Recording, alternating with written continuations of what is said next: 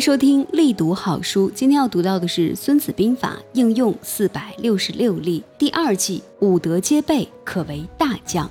作者陈平燕元，由佳丽与您共同分享。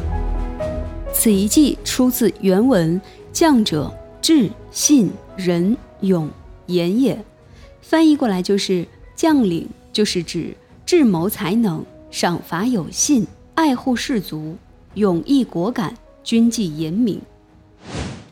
孙子呢是一个十分重视将帅在战争中作用的人。他认为，懂得用兵的将帅是民众命运的掌握者，也是国家安危存亡的主宰。孙子在《谋攻篇》当中，把将帅与国家二者之间的关系，形象的比喻是福与居的关系。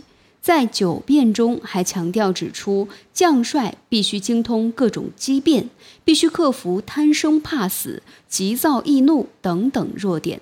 在地形当中指出，将帅指挥作战导致失败的各种原因；而在火攻篇当中，反复的告诫将帅不能因一时的愠怒而草率的用兵。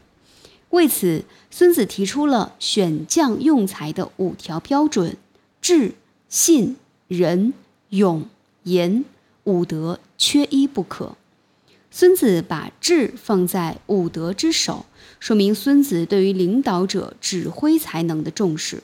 作为将领，其主要的职责就是统帅自己的军队与敌人斗智。孙子认为，一个好的将领必须要知彼知己，知天知地，知诸侯之谋。必须有丰富的作战经验，能够精通各种机变的运用。除了多谋善断以外，孙子还要求将帅必须取信于人，言必行，行必果，赏罚有信和军纪严明是治军的根本。爱护士卒、勇毅果敢，则是对将领的品德作风的要求。不能设想一个残暴的将军能赢得士卒们为他赴汤蹈火，一个懦弱的将军会带出骁勇威武的军队。武德皆备是孙子对于将领的最基本要求。此外，孙子还要求将领们应该有良好的政治素养，进不求名，退不避罪，要有大将风度，沉着老练，临危不惧。处变不惊等等。总之，孙子认为治理和统帅军队的首要任务是选拔好的将帅。将帅是取得战争胜利的最重要因素，也是导致战争失败的根源。而战争的胜败又直接关系到国家的振兴和灭亡。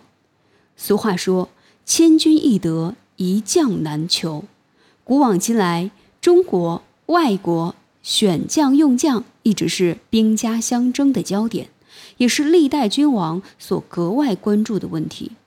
无数的军队战力雄辩地证明了将帅与战争的胜败紧密相关，与国家的安危存亡紧密相关。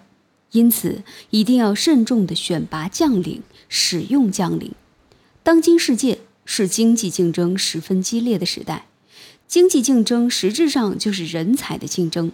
同一个企业，同样的设备，同样的职工，有的人当领导就亏损，有的人当领导就盈利；有的人当领导将一个好端端的企业引入困境，有的人当领导能够给一个濒于破产的企业带来新生。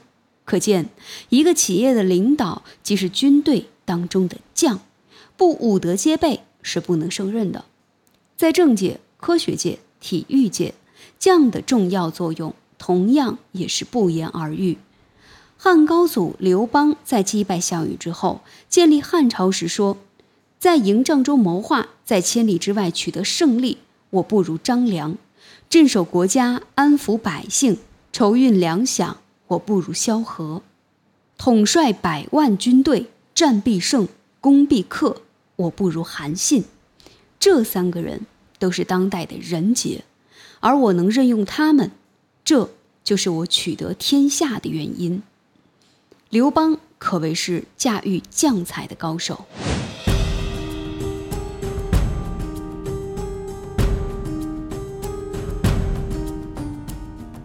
这里是力读好书，我是佳丽。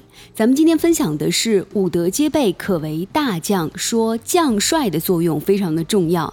那接下来呢，我们就来分享七个故事。在这个书中啊，七个故事我选择的有古代的，有我们现代的，有商业上的，也有军事上的，希望对你可以有所帮助。接下来我们就话不多说，直接开讲。